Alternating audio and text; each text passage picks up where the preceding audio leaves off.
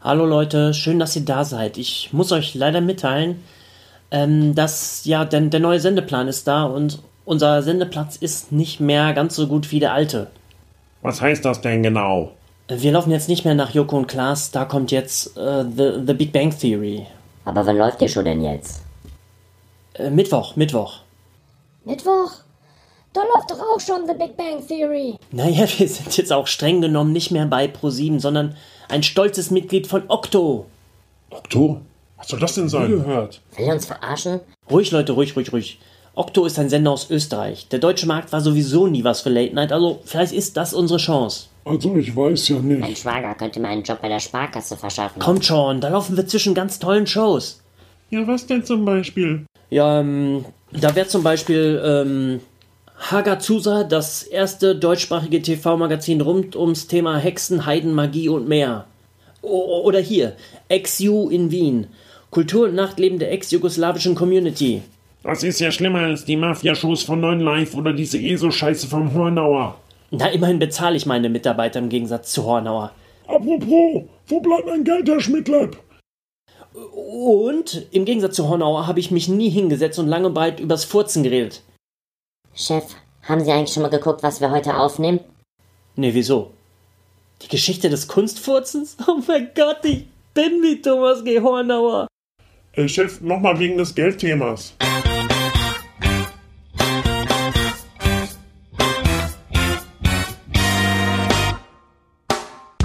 Live aus dem Olympiastadion in Bad Segeberg. Die Skorpion und Batterie Show. Heute mit 19% Mehrwertsteuer. Außerdem Lieder Larissa Strahl. Der Star aus Bibi und Tina 9. Der Dampfhammer vom Martinshof.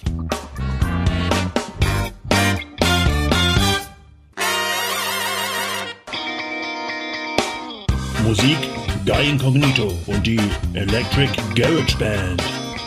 Und hier ist er, Ihr Gastgeber. Der Mann, der Michael Wendler alles beigebracht hat, was er weiß. Commodore Schmidtlepp.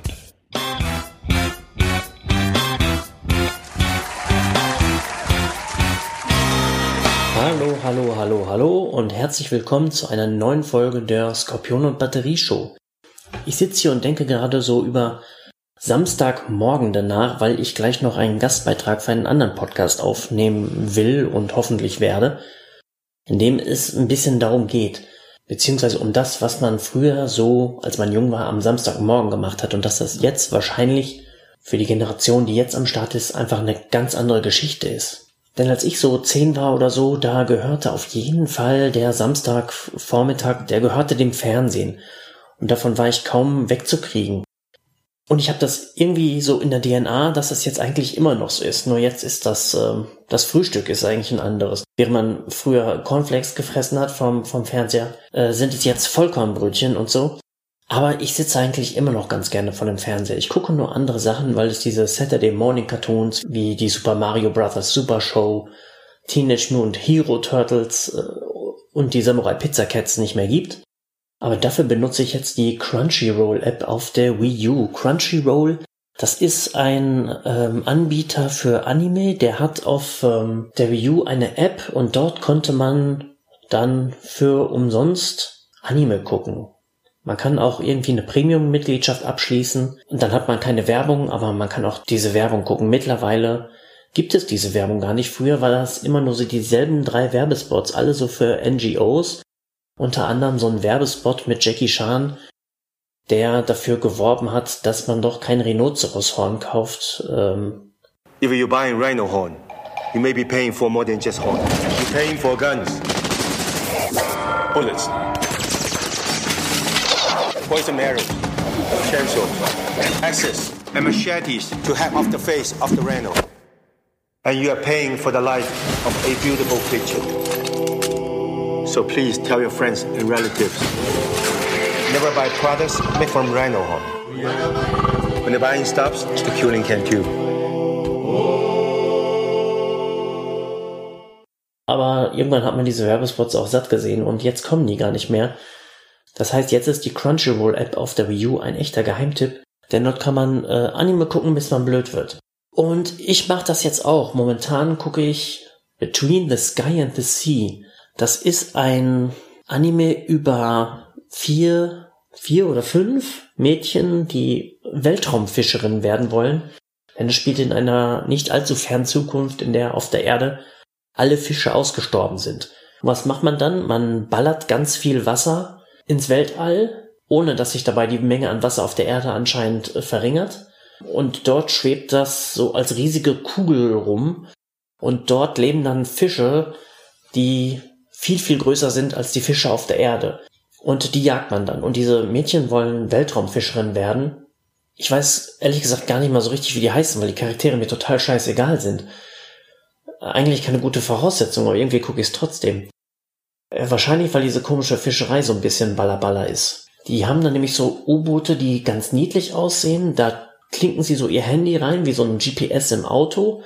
Und dann können sie mit irgendeiner komischen Gottheit oder sowas, die ihnen hilft, äh, diese Monsterfische jagen. Und dann haben diese U-Boote halt auch irgendwelche Spezialfähigkeiten. Das eine kann dann zum Beispiel irgendwelche goldenen Schweine schießen, die hinter sich ein Netz herziehen, das die riesigen Laternenfische und so fängt. Alles sehr bizarr. Also das ist etwas, was ich ähm, momentan so samstags morgens mache, wenn ich nicht äh, wie früher Videospiele spiele. Und darum soll es heute auch ein bisschen gehen. Denn ich habe wie immer auf Twitter gefragt, ob es Themen gibt, über die ich äh, reden soll. Und der Tobias, der hat gesagt, ähm, gib mir doch mal ein paar aktuelle Videospielempfehlungen. Und das mache ich jetzt einfach mal. Und Tobias, du darfst dich freuen, ich habe extra für dich eine neue Rubrik gegründet. Spielen mit dem Commodore.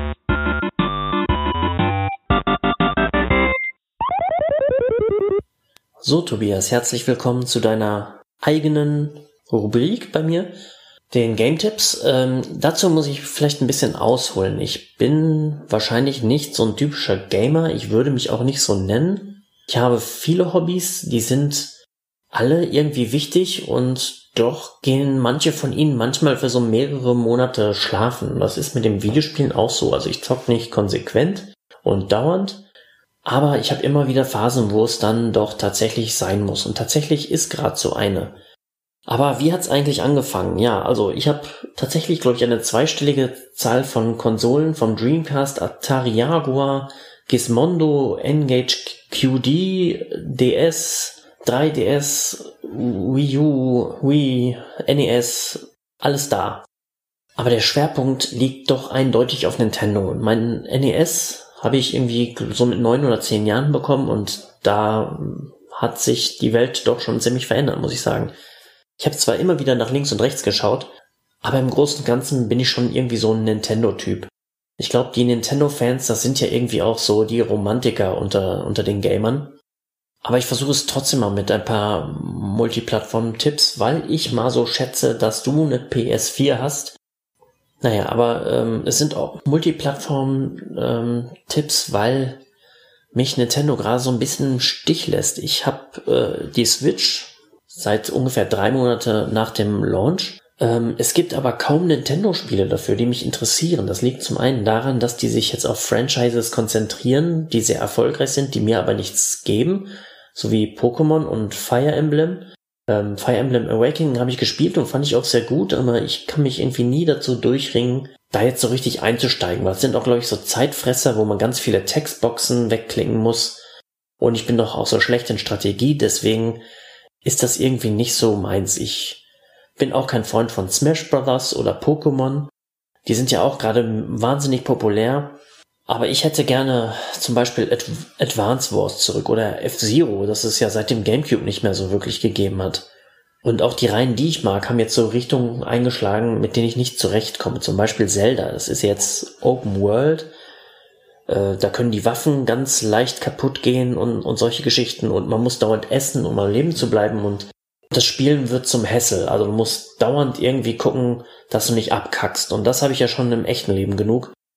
Und auch ein neues 2D Mario bekommen wir ja nicht so richtig. Wir kriegen jetzt nur Mario Maker. Aber ich hätte lieber normales 2D Mario. Ich muss gar nicht wissen, wie die Wurst gemacht wird. Ich ähm, würde sie nur gerne verzehren. Von, von daher, tja. Und ich war ein ziemlich großer Freund der Wii U und da hat Nintendo ja echt rausgehauen. Das hat nur keiner mitbekommen, weil die Konsole sich so schlecht verkauft hat. Aber ich behaupte immer, das ist Nintendo Streamcast. Also ein total unterschätztes System. Ähm, zum Beispiel gibt's da für mich absolute Meisterwerke und persönliche Lieblingsspiele wie Captain Toad oder Mario Kart 8. Die gibt's jetzt auch auf der Switch mit minimalen Anpassungen. Also vielleicht fünf neue Level oder so. Und das lohnt sich nicht, die nochmal zu kaufen. Deswegen aber wer diese Spiele nicht kennt, ähm, der kann natürlich der Meinung sein, dass auf der Switch ein Hammer nach dem nächsten kommt. Deswegen sind es halt auch diese Multiplattform-Titel, die mich gerade so ein bisschen über Wasser halten. Gerade angefangen habe ich äh, Wolfenstein Youngblood. Ja, Wolfenstein und Doom, das sind mir momentan echt gerade große Stützen, weil die halt auch auf den Nintendo-Systemen jetzt erscheinen. Und das sind halt auch ähm, wirklich Franchises, die ich sehr gerne spiele. Und das Geile ist, ich musste mir Wolfenstein ja noch nicht mal kaufen. Das kostet nur 40 Euro als Deluxe-Version.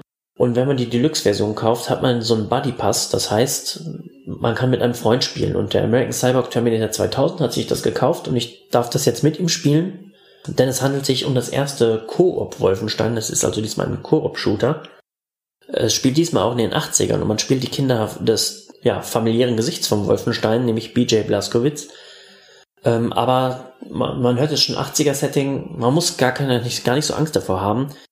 Es ist nicht so wahnsinnig aufgesetzt, es ist jetzt nicht so nudge nudge, kennze kennze. Es fühlt sich immer noch nach Wolfenstein an, nur halt mit ein bisschen frischem Wind. Die größten Änderungen sind halt im Spielsystem. Und zwar läuft man nicht mehr so durch lineare Level und gibt da den Nazis Saurus. Nein, es ist jetzt ein bisschen so, dass es Paris als Setting gibt und dieses Paris hat diverse Stadtteile und in denen gibt es dann verschiedene Missionen. Das heißt, man kehrt immer wieder in diese Stadtteile zurück. Es gibt verschiedene Wege, sich durch diese Stadtteile zu kämpfen. Und das ist gar nicht so einfach, denn man muss sich jetzt auch aufleveln. Bei den alten Spielen, klar, hat man auch ein bisschen neue Fähigkeiten bekommen und die Waffen wurden stärker, aber das war eigentlich nur, ja, Kosmetik. Hier ist das echt wirklich dringend notwendig, denn die beknackten Nazis wischen schon im ersten Level, was in einem Luftschiff stattfindet, das über Paris halt äh, fliegt, äh, den Boden mit dem Spieler auf. Und ganz einfache Gegner, also echt so ein, so ein, so ein Skinhead in einem Unterhemd, äh, ist schon so ein Bullet Sponge und verträgt mit der Schrotflinte irgendwie zwei Kopfschüsse. Das ist ja einerseits irgendwie okay, weil man denkt, das ist ein Koop-Spiel, man soll zusammenarbeiten. Aber es gibt halt auch wirklich sehr früh im Spiel Gegner, die können einen mit einem Hit umnieten. Und das ist doch echt ein bisschen harsch. Wahrscheinlich ist es halt auch manchmal so gedacht, dass da irgendwelche großen Mechs der Nazis rumstehen, die dann so Gatekeeper sind, dass du nicht zu schnell in irgendeinen Bereich in Paris reinkommst. Aber ich glaube, das hätte man auch irgendwie anders regeln können. Also ich bin der Meinung, das ist schon echt ein bisschen schroff. Da kriegt man echt ganz schön auf die Schnauze. Aber es gibt auch äh, Positives. Ich finde echt ganz gut, wie das ähm, die Mechanik mit dem Wiederbeleben funktioniert. Äh, es gibt auch so geteilte Extraleben in so Kisten. Wenn man die findet, hat man ein neues Leben und wenn das Duo drauf geht, kann man halt weitermachen. Man kann sich auch so gegenseitig aufpowern, indem man sich so diese, diesen Metal-Gruß, die, die Pommesgabel zeigt. Und so dann kriegt man kurzfristig mehr äh, Energie oder äh, Rüstung. Und auch das mit der, mit dieser Hubwelt Paris finde ich jetzt ehrlich gesagt gar nicht schlecht. Ich glaube, es gibt so Videospiel-Eierköpfe, die sagen, ja, das ist doch wie bei Dishonored, nur schlechter und was weiß ich. Ja, ich kenne mich damit nicht aus. Das ist mir auch echt ziemlich Wumpe. Ich bin Wolfenstein-Fan und ähm, will den Nazis einfach mal zeigen, was eine Harke ist. Und ich kann da schon meinen Spaß draus ziehen. Es ist nur wirklich viel zu schwer. Also im Vergleich jetzt mit sowas wie Army of Two, was ja auch so ein Koop-Shooter war, das war auch sehr schwer aber nicht so. Also was die, was die da an Patronen schlucken, das ist einfach unglaublich. Aber wer weiß, vielleicht wird's ja äh, später noch besser. Ich habe ja quasi gerade er oder wir haben gerade erst angefangen. Ich rate trotzdem dazu, mal wenigstens einen Blick reinzuwerfen, weil es ist A sehr günstig und B heutzutage ist es ja quasi Bürgerpflicht Wolfenstein zu spielen. Also schau mal rein. Mein zweiter Tipp ist Iconoclasts. Das ist ein Multiplattform-Titel auch. Ähm, das ist ausnahmsweise mal nicht bluttriefend und nur für Erwachsene. Na, das ist ein sogenanntes Metroidvania, das erkläre ich jetzt nicht. Ähm, wer bis hierhin nicht abgeschaltet hat, weiß auch, was Metroidvania ist. Und als ich damals den Trailer gesehen habe, dachte ich sofort, Mensch, das muss ich haben. Damals war es noch PlayStation exklusiv, aber mittlerweile ist es auch für die Switch zu haben und ab und zu mal im Angebot und da habe ich zugeschlagen. Und das spielt auf so einem kunterbunten Planeten in der Zukunft. Das soll auch gar nicht die Erde sein. Und da hat so eine Sekte die Macht ergriffen. Aber das hört sich jetzt als so dystopisch an. Das ist es gar nicht. Es ist eigentlich irgendwie ziemlich frisch und fröhlich. Und man spielt die Mechanikerin Robin, die hat so einen übergroßen Schraubenschlüssel und muss vor der Sekte fliehen, weil die Berufswahl auch nicht mehr frei ist und Mechaniker sein ist oder Mechanikerin sein ist verboten. Ja, den Schraubenschlüssel benutzt man aber nicht nur zur Verteidigung, sondern auch um diverse Rätsel zu lösen, die manchmal auch echt knifflig sein können. Also es gab durchaus mal Momente, wo ich dann irgendwann gesagt habe, scheiße, ich guck's mir jetzt auf YouTube an, ich ralle es gerade nicht. Aber das, das muss euch ja nicht so gehen. Ihr seid wahrscheinlich ähm, schlauer als ich. Eine Pistole hat man auch. Und dann bekommt man noch Bomben äh, später, aber im Großen und Ganzen war's das. Das ist auch irgendwie halt der große Unterschied zu Metroid. Man kriegt jetzt nicht 100.000 Waffen und einen Eisstrahl und weiß der Geier.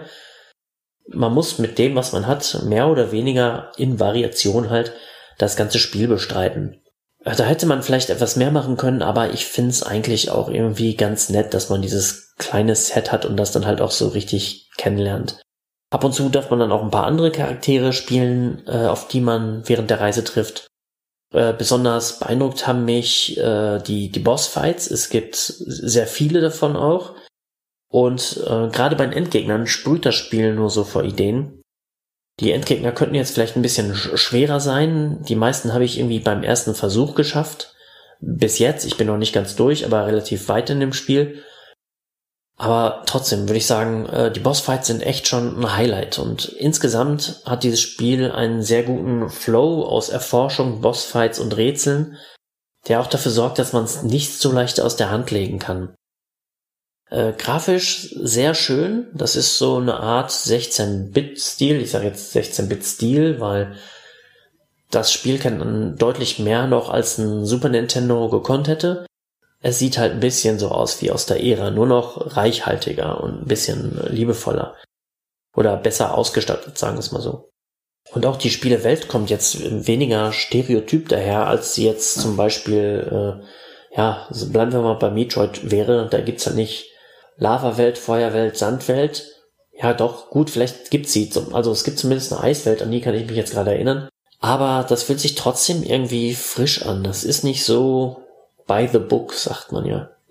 Einen großen Schwachpunkt gibt's aber doch, ähm, das ist die Musik. Trällert so im besten Fall vor sich hin, aber zeitweise kann sie sogar nerven.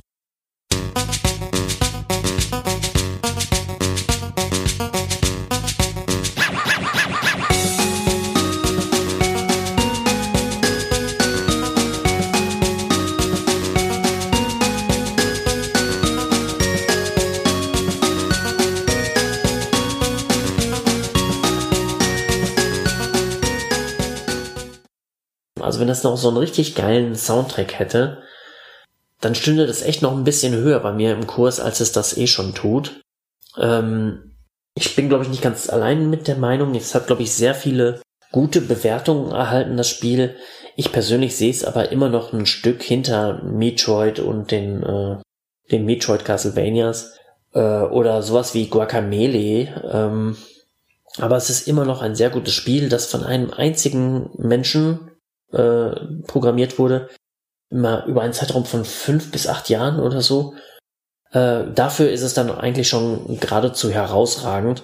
Und man merkt es nur manchmal so an so Stellen, an denen Nintendo es dem Spieler irgendwie einfacher gemacht hätte, dass da so die Führung des Spielers nicht immer hundertprozentig gut ist. Manchmal macht man irgendwo eine Tür auf oder dreht irgendwie mit dem Schraubenschlüssel so einen Schalter um und dann weiß man gar nicht, was hat sich denn da jetzt geöffnet oder wo muss ich denn jetzt hin? Sowas macht Nintendo halt doch noch irgendwie ein bisschen besser. Ja, und meine, meine größte Empfehlung, die du wahrscheinlich schon im Schrank hast, ist äh, Mortal Kombat 11. Ich bin Mortal Kombat Fan, seit ich das Spiel, also Teil 1, auf dem Fernseher von Fotopost in der Fußgängerzone meiner Kleinstadt, in der ich aufgewachsen bin, gesehen habe. von den Fatalities, für die das Spiel ja so berühmt ist, wusste ich am Anfang gar nichts. Das haben wir dann durch Zufall rausgefunden, weil man konnte das nicht einfach im Internet nachgucken. Da war mein Bruder zu Besuch, wir haben das Spiel zusammengespielt. Er hat irgendwie gewonnen und wir waren auf dieser Stage, diese schmale Brücke, kennt ja jeder, ne? Diese schmale Brücke, wo unten in der Schlucht, sag ich mal, diese Dornen sind, auf die man die Gegner schlagen kann. Und dann, als da Finish im stand, hat mein Bruder äh, ja einen Uppercut gemacht und dann ist die Figur halt runter von der Brücke unten auf diese Dornen geflogen und da ist uns beiden erstmal die Kinnlade runtergefallen. Und das mit den Geheimnissen, das macht Mortal Kombat 11 jetzt wieder so, so ein bisschen besser als noch Mortal Kombat 9, das das letzte war, was ich gespielt habe. 10 habe ich ähm, überspringen müssen, weil ich keine Xbox One habe und ich mir nicht einsehe, nur für das eine Spiel die Konsole zu holen. Aber früher, Mortal Kombat 2, das hat das ja noch richtig auf die Spitze getrieben. Da kursierten auch so richtig wilde Gerüchte, was denn nun alles möglich ist. Und einige davon haben es dann in die Tipps- und Tricksektionen der Videospielmagazine geschafft. Ich erinnere mich da zum Beispiel an den Fergality. Finish him.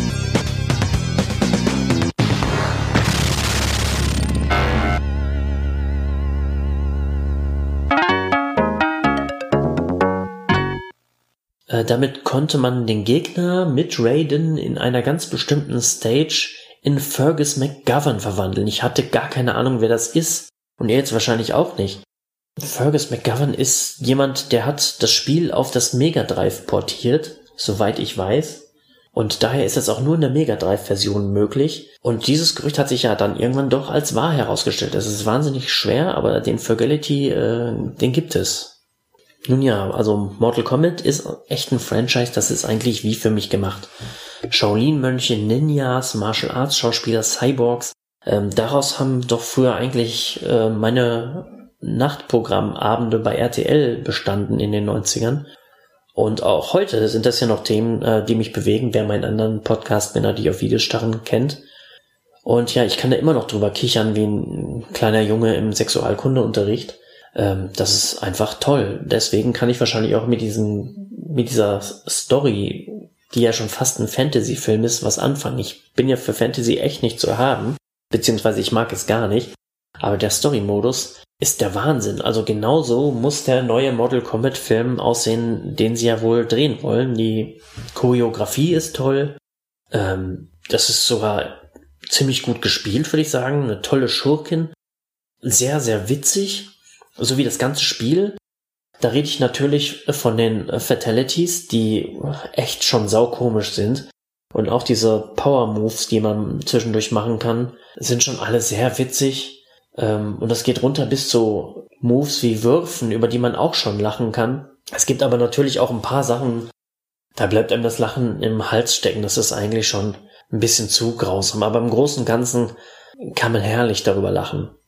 Ja, mein Favorit ähm, unter den Mortal Kombat Charakteren ist übrigens äh, Johnny Cage. Ich kann nicht so gut mit den Figuren, die in den Prügelspielen immer die großen Helden sind. Also bei Street Fighter kann ich mit Ryo und Ken gar nichts anfangen. Und auch hier ist es so, dass ich mit Scorpion, Sub-Zero und Liu Kang gar nichts machen kann. Äh, die interessieren mich auch nicht so richtig. Mein Favorit in Mortal Kombat 11 ist allerdings Jackie Briggs, die Tochter von Jax Briggs, weil die Kickboxerin ist und man kann die Leute mit echt geilen Kicks auf den Boden schicken. Das sieht schon echt geil aus. Und macht halt auch Spaß. Also die Moves machen schon beim Ausführen Spaß. Insgesamt bietet Mortal Kombat 11 auch ziemlich viel Abwechslung, würde ich sagen. Denn neben dem Story Mode, den man leider viel zu schnell durch hat, denn er ist wirklich grandios. Ich wünschte, er wäre viel länger. Gibt es jetzt auch so Modi, die funktionieren ja, jetzt halt, weil das Spiel gerade noch aktuell mit dem Internet betreut wird. Da gibt's so Türme, Towers of Time nennt sich das. Das sind so schwebende Inseln, da sind immer so drei Türme drauf, die muss man nacheinander durchspielen. Und äh, jeder von denen wird, äh, und die werden nacheinander immer schwieriger.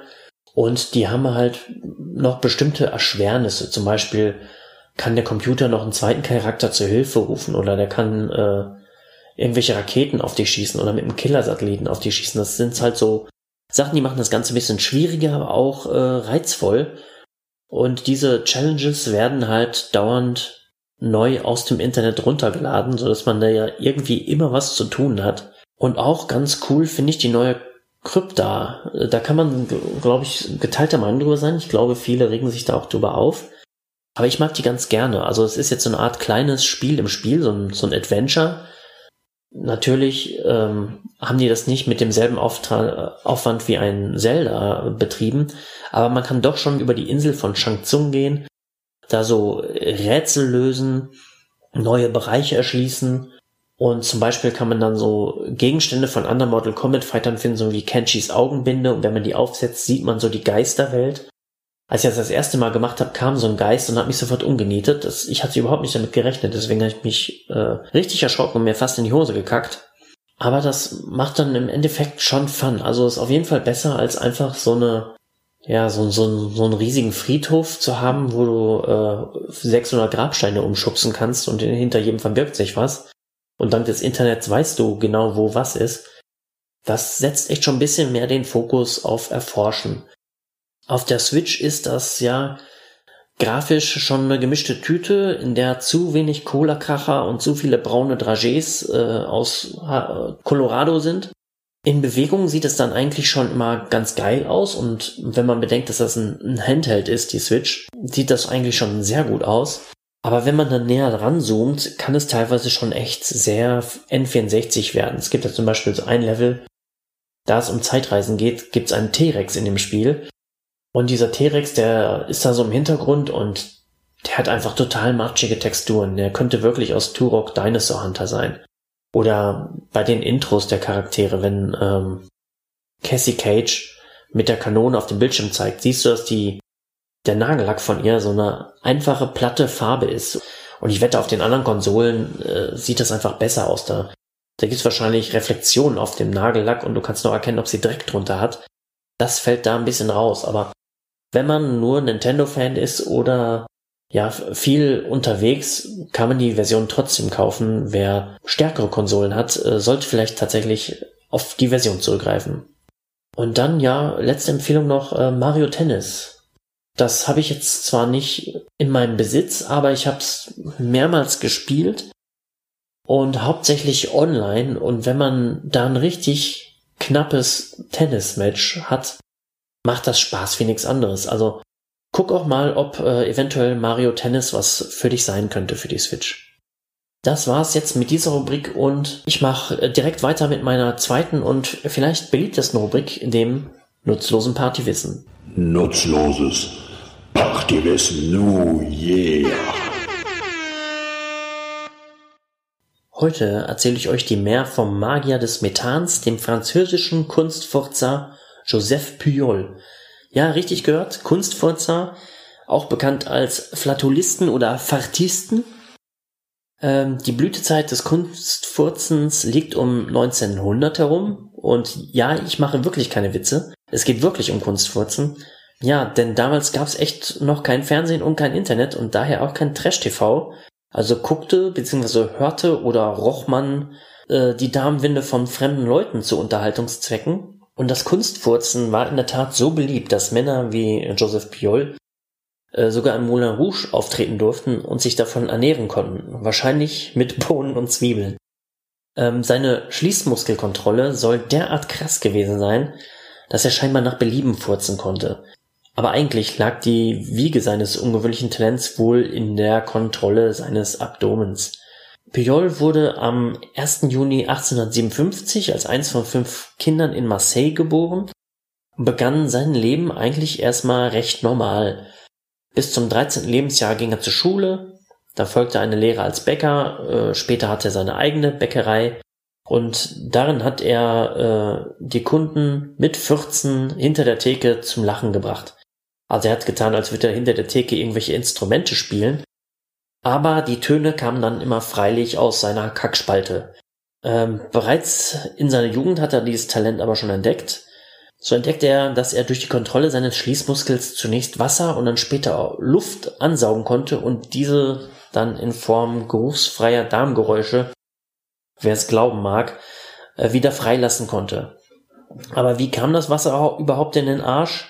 Ja, angeblich hat er beim Schwimmen plötzlich etwas Eiskaltes hintenrum gefühlt, ist dann schnell wieder zurück an den Strand und musste feststellen, dass ihm Wasser aus dem Rektum lief. Und ja, das, ähm, dann kam es, wie es kommen musste. Er ging zur Armee und überall, wo viele Männer unbeobachtet zu viel Zeit haben, wird dem Unsinn gehuldigt. So erzählte er dann seinen Kameraden von seinem Talent und die bestanden natürlich auf einer Vorführung. Und so hat er mit seinem Anus Wasser aus einer Pfanne gesaugt und schoss es über ja, relativ weite Strecken wieder heraus. Und er fand auch heraus, dass er seine äh, Fürze in der Tonhöhe modulieren konnte und sogar Kerzen ausfurzen konnte. Und dann war es wohl die positive Resonanz äh, der Kameraden und der Kunden, die ihn überzeugte, äh, damit solltest du doch öffentlich auftreten und Geld verdienen. Und so trat er bald als Le Petoman, von französisch Peter, äh, Furzen, und äh, Manie, also Maniac, äh, auf die Bühnen Frankreichs und er begann, bekannt wurde er dann, dann durch sein Engagement auf der Elefantenbühne des Moulin Rouge. Die Elefantenbühne lag wohl im Garten des Moulin Rouge und war damit wahrscheinlich nach oben offen, also viel Luft. Ähm, von daher mache ich nochmal ein dickes Fragezeichen hinter die angeblich geruchsfreien Damenwinde. Ähm, das klingt jetzt auch vielleicht nach einer Luftnummer, dass er da irgendwie nicht auf der Hauptbühne auftreten durfte.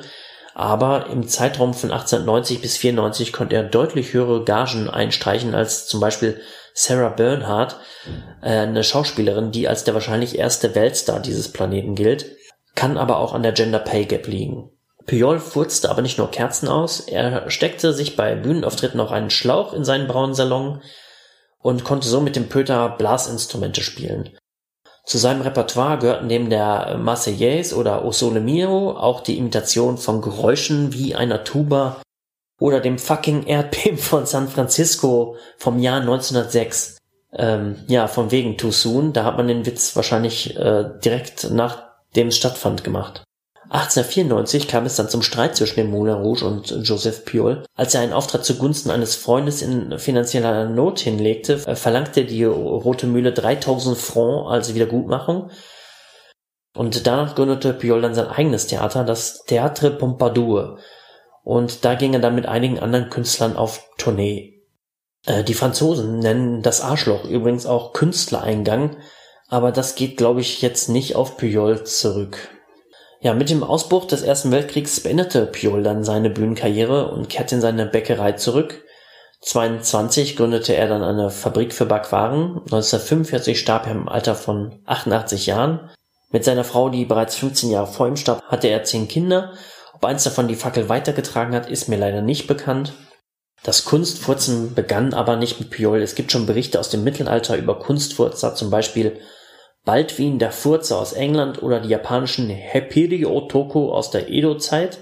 Und das Kunstfurzen ist jetzt natürlich auch nicht mit Piol gestorben. So traten zum Beispiel 1987 im Palast der Winde des schlechten, sehr, sehr schlechten Künstlers André Heller mehrere Flatulisten auf.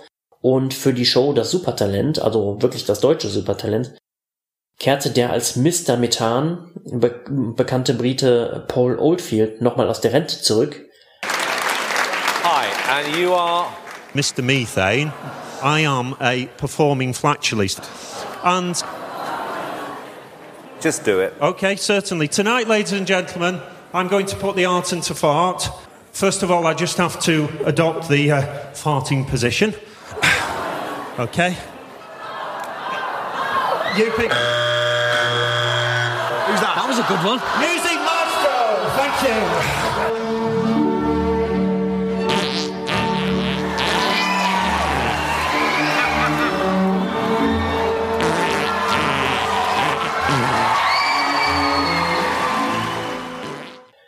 Laut eigener Aussage ist Oldfield der letzte Flatulenzkünstler der Welt. Also, falls ihr euch jetzt angesprochen fühlt, vielleicht fasziniert euch das Ganze, vielleicht wollt ihr ja die edle Kunst des Furzens für Geld wieder aufnehmen und mal so richtig einen losbrettern, bis die Kasse knägelt. Das war Nutzloses Partywissen New Yeah. Tja, das war's auch schon für heute. Ich bedanke mich fürs Zuhören und wenn ihr mal Gast sein wollt in der Skorpion und Batterie Show oder wenn ihr ein Thema habt, über das ich mal sprechen soll, dann kontaktiert mich einfach zum Beispiel bei Twitter at podcastsubs, S-U-B-S, wie Skorpion und Batterie Show oder schreibt mir eine Mail an subs-podcast at hotmail.com und sogar anrufen kann man mich, zum Beispiel unter der 030 20 84 86 83 am besten noch kurz dazu sagen, dass es eine Nachricht für die Scorpion Batterie Show ist, damit das eindeutig äh, zuzuordnen ist. Und dann freue ich mich von euch zu hören. Vielleicht habt ihr ja ganz tolle Berufe. Vielleicht ist ja einer von euch Weltraumpräsident oder Weltraumpräsidentin, äh, Weltraumfischer oder ihr kratzt einfach nur tote Eichhörnchen von der Straße. Es gibt ja so viele interessante und irre Sachen, die man machen darf oder muss. Falls ihr es mir erzählen wollt, wisst ihr jetzt wie. Ich bedanke mich fürs Zuhören und bis zum nächsten Mal.